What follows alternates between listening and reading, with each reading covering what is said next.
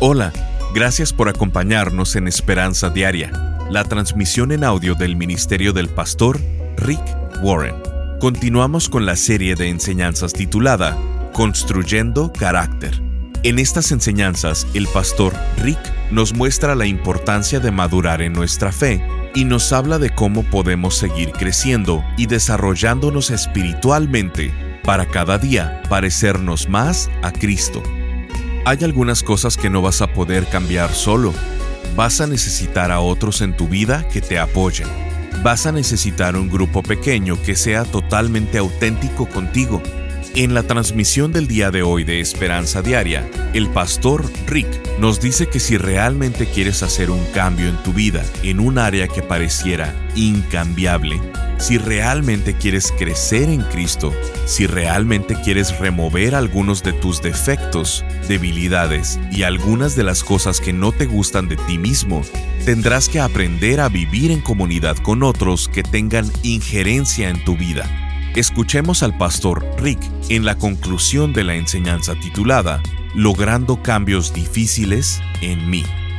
En realidad, no necesitas cinco entrenadores, pero sí ocupas uno. Hasta las superestrellas necesitan de un mentor. Los cantantes famosos tienen maestros de canto. Los grandes atletas olímpicos tienen entrenadores. Los grandes empresarios tienen mentores. Todos los grandes tienen mentores. Porque lleva tus puntos fuertes al máximo y minimiza todas tus debilidades. Cuando lees la Biblia, podrás encontrar este principio de mentor, orientador o guía de alguien lo podrás encontrar a lo largo de la Biblia. ¿Sabías que Josué fue guiado por Moisés? Eliseo fue orientado por Elías, David fue mentor y guía de Salomón, y David fue guiado por Samuel. Los doce discípulos fueron guiados por Jesús. Uno de esos discípulos era Juan. Juan fue mentor y guía de un hombre llamado Policarpo. Medio extraño el nombre, pero fue un gran cristiano. Policarpo fue el mentor de un hombre llamado Ireneo. Esas son tres generaciones. Pablo fue mentor y guía de Timoteo y de mucha otra gente más. De hecho, escucha este versículo de 2 de Timoteo 2.2 y dice, Tú, hablando de Timoteo, tú has oído lo que les enseño a muchas personas. Ahora quiero que enseñes eso mismo a cristianos en los que puedas confiar y que sean capaces de enseñar a otros. Este versículo incluye a cuatro generaciones.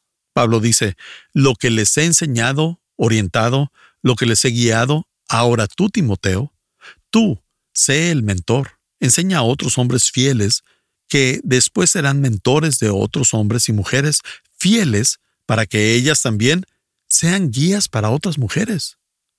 En ese momento me estás escuchando y te estás beneficiando de los 11 mentores que he tenido durante toda mi vida. Mentores espirituales que en diferentes áreas de mi vida me han ayudado a crecer. Siempre he tenido un guía espiritual que me ha dado su opinión, que me pide cuentas de lo que hago, que me ha puesto a prueba, que me ha cuidado, me ha amado, animado y consolado cuando lo he necesitado. La Biblia nos dice en Efesios 4:11 al 13 que Dios nos ha dado cinco diferentes tipos de mentores o guías a su iglesia. Cinco grupos diferentes que pueden ser mentores, que pueden ser guía y que pueden enseñar. Dice Efesios 4:11 al 13, hablando de Cristo, a algunos les dio el don de ser apóstoles, a otros el don de ser profetas, a otros el de anunciar las buenas nuevas y a otros el don de pastorear y educar al pueblo de Dios. ¿Para qué son estos grupos de mentores? El verso 12 dice, su propósito es que su pueblo esté perfectamente capacitado para servir a los demás y para ayudar al cuerpo de Cristo a crecer.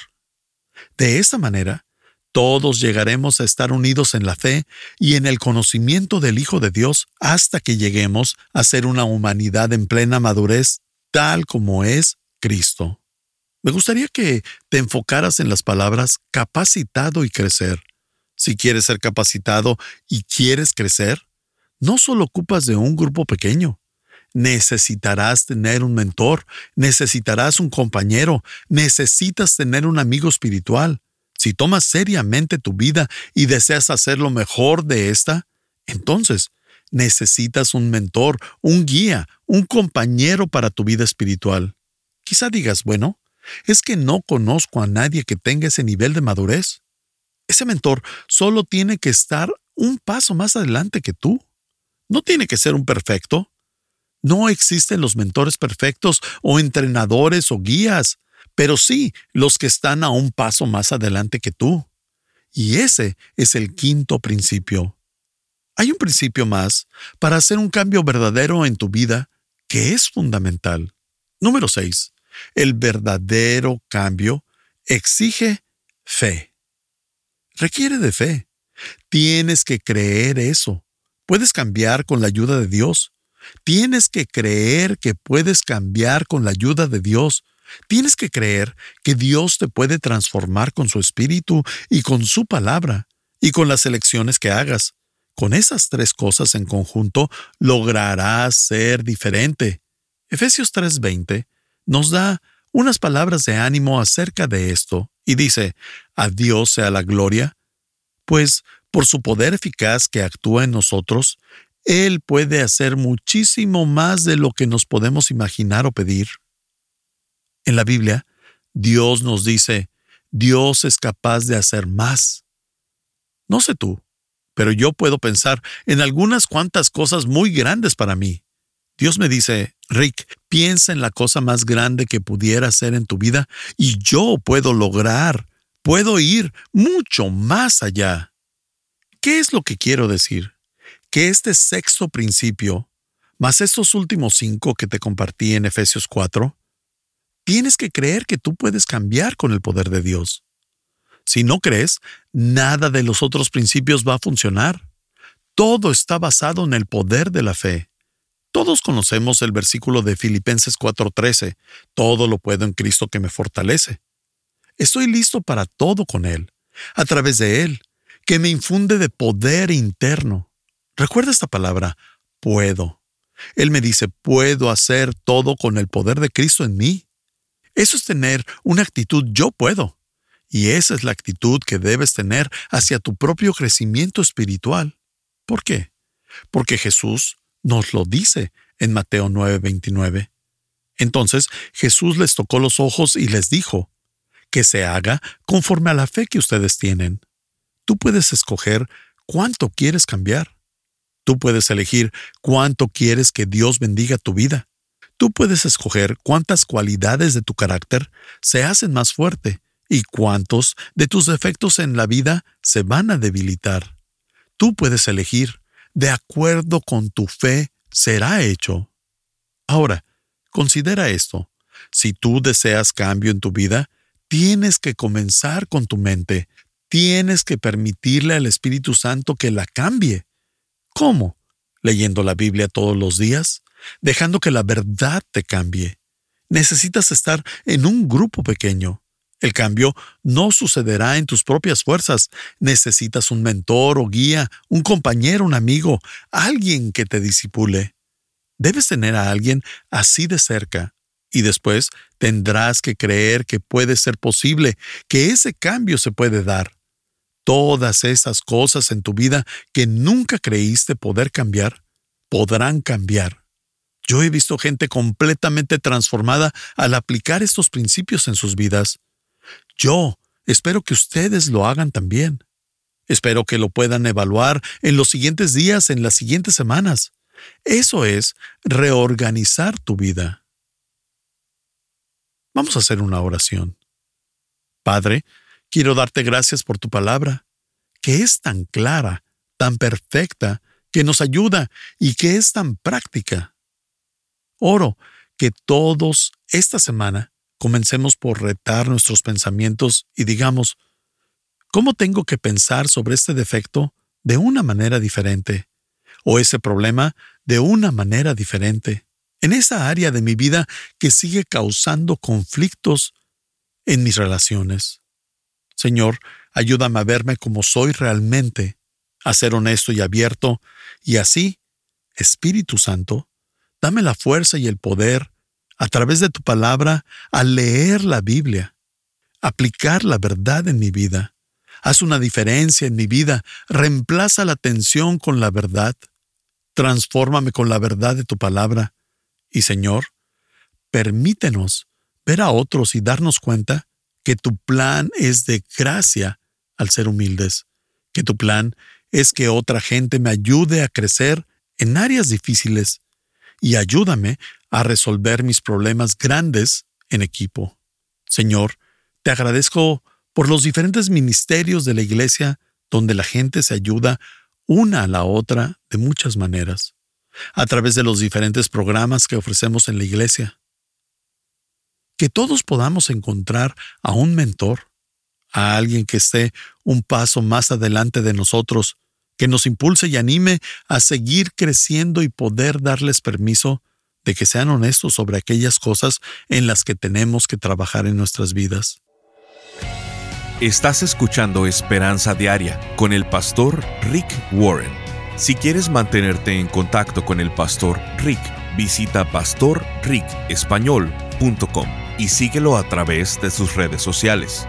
Si quieres hacerle saber la manera en que estas transmisiones han tocado tu vida, escríbele a esperanza.pastorrick.com. El pastor Rick regresará en un momento con el resto del mensaje de hoy. Si te perdiste alguna porción de este mensaje, lo puedes escuchar a cualquier hora en pastorricespañol.com. La meta de Dios para tu vida no es hacerte feliz, millonario o que nunca tengas sufrimiento. La meta de Dios para ti en la tierra es que madures espiritualmente. En el cielo vas a ser feliz por trillones y trillones de años. La vida en este planeta es una etapa de crecimiento, es una etapa de desarrollo, y no todo funciona perfecto, ni todas las cosas van a salir como quisiéramos, porque Dios está más interesado en nuestro carácter que en nuestra comodidad.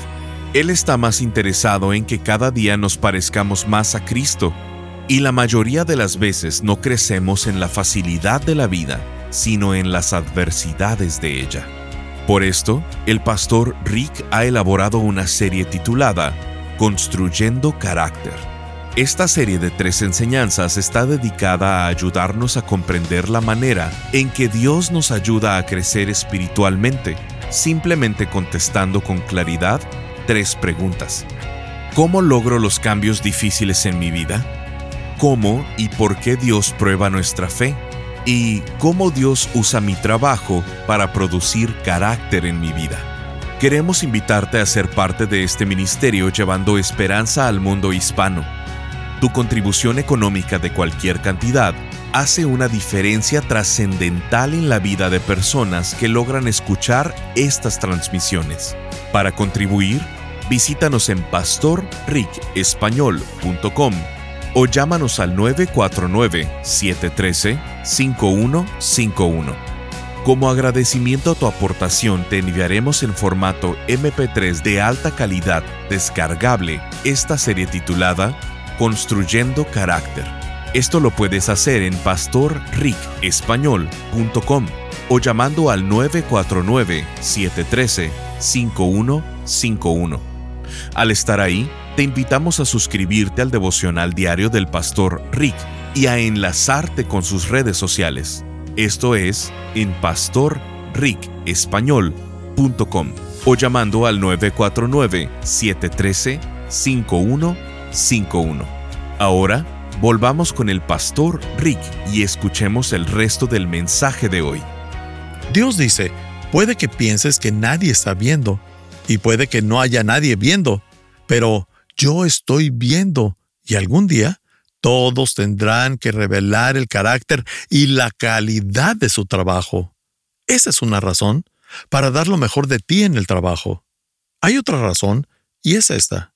Dios dará recompensas eternas por todo lo que se haga con amor. Dios dará recompensas eternas por todo lo que se haga con amor. Hebreos 6:10 dice, Dios es justo y nunca olvidará lo que ustedes han hecho. Tienes que memorizarte este versículo. Dios no se olvida de tu trabajo duro, del cómo diste tu mejor esfuerzo y del amor que mostraste en su nombre. Esta es la razón por la cual Dios dice que tu trabajo le importa, porque uno de los cuatro propósitos de la vida es ser como Cristo. Y Dios dice que tienes que aprender a ser responsable, tienes que desarrollar tu carácter y tienes que mostrar amor. Vas a madurar en amor trabajando con otras personas en cualquier cosa que tú hagas. Permíteme orar por ti. Padre Celestial, este mensaje ha sido muy práctico, porque todos hemos tenido que trabajar en diferentes temporadas de nuestra vida y muchas veces nos hemos sentido como que no tiene sentido, o que no tendrá fruto, o que solo es como para poner pan en la mesa. Aún así, sabemos que tú usas nuestro trabajo para ayudarnos a crecer en carácter. Ayúdanos a darnos cuenta de que todo trabajo importa para ti y que quieres ayudarnos a aprender responsabilidad, que quieres ayudarnos a crecer en carácter y que quieres ayudarnos a aprender a amar. Ahora, les pido que ustedes hagan esta oración conmigo. Señor Jesús, quiero aprender a ser más responsable al cumplir mis promesas, al cumplir los plazos, al cumplir mi palabra y haciendo todas las cosas que muestren responsabilidad. Y Señor, Personalmente quiero crecer en carácter y usa inclusive los problemas en mi vida y en mi empleo para que me ayuden a ser más paciente, más confiable, más gozoso, a confiar más en ti, a mostrar más dominio propio y todo el fruto del Espíritu Santo. Finalmente, Jesús, quiero usar mi trabajo para que me enseñe a verdaderamente amar a las personas Quiero ser conocido como una persona amorosa y te pido que ames a las personas a través de mí, inclusive a las personas que encuentro difíciles de amar. Y si nunca has invitado a Jesucristo a tu vida, te pido que digas esto. Jesucristo, ven a mi vida y lléname de tu amor.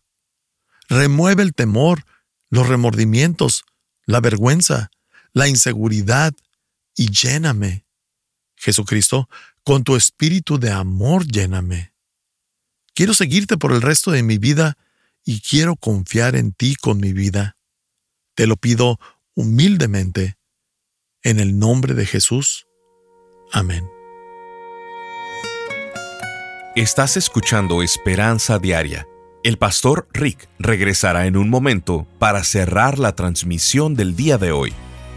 El día de hoy quiero compartir con ustedes un testimonio que nos llegó por correo electrónico y dice así, Hola Rick, me siento un poco irrespetuosa llamándole por su nombre sin una antesala como pastor o señor. Le cuento que hace exactamente una semana terminé de leer Una vida con propósito y quiero darle las gracias. Me conmuevo hasta las lágrimas, literalmente, al decirle gracias porque usted no puede imaginar la magnitud en que su libro me ayudó a salir del hueco en el que no supe cómo me metí. A finales del pasado diciembre del 2021, tuve una crisis existencial terrible. En realidad, no sé si es que hay un tipo de crisis que no sea terrible, lo dudo. Era como una tristeza profunda y sin fundamento. Por un momento pensé que estaba deprimida y hasta busqué ayuda enviando un correo electrónico a una psicóloga que sigo en YouTube. Ella es de Guatemala y yo soy de Nicaragua, pero vivo en Costa Rica. Le supliqué a la psicóloga que me ayudara porque para mí la vida no tenía sentido alguno. Todo me aburría y cansaba, solo deseaba dejar de existir. Me sentía fatigada, solo dormía pequeñas fracciones casi todo el día. Fue en los días de mis vacaciones. Y en la noche tenía insomnio. La psicóloga no me respondió. Después supe que en diciembre ella fue sometida a una operación en su espalda y la recuperación fue bastante larga y dolorosa. Así que mis días transcurrían llenos de lágrimas, pesadez, descontento, cansancio de la vida, mucho vacío y tristeza. Mi crisis resultó de una mañana mientras lavaba los platos y me sentía cansada y aburrida de hacer lo mismo todos los días. Entonces, de pronto pensé en lo cansada que debía estar mi madre y me quebranté.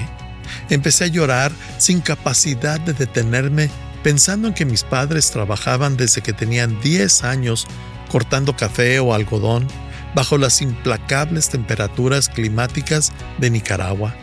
Mi papá aprendió el oficio de la carpintería desde niño, bajo la dirección de su papá alcohólico y malhumorado. Mi papá, un hombre realmente inteligente, dejó la escuela cuando cursaba sexto grado de primaria, porque su familia era muy pobre y los hijos debían trabajar.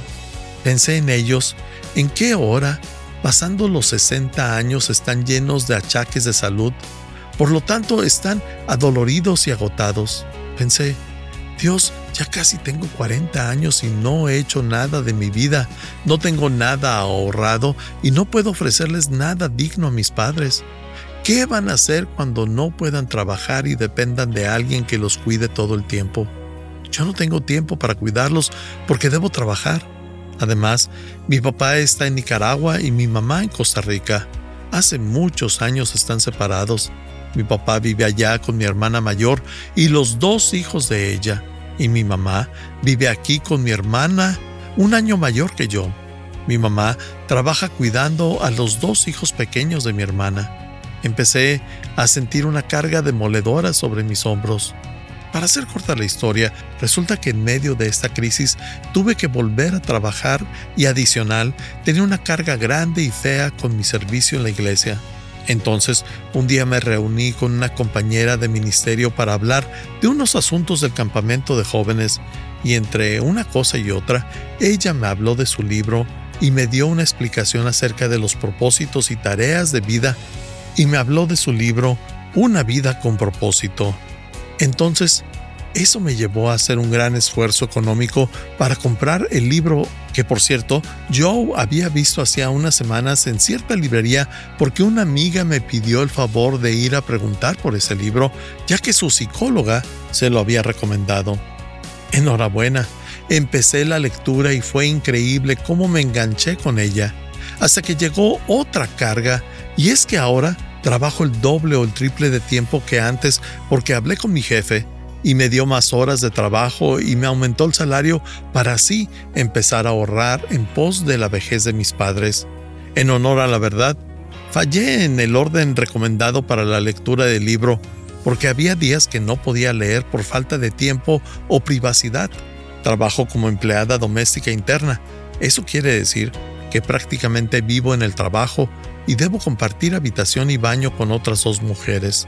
A veces no leía por dos o tres días, así que cuando tenía una oportunidad devoraba el libro hasta dos días seguidos. Lo siento, mi día favorito del libro es el día 40. Antes que mi compañera me recomendara el libro, mi hermana me habló de las metas y me aclaró y enseñó muchas cosas acerca del ahorro. A ella le va muy bien, es residente en ese país, tiene carro, un trabajo fijo y bien pagado.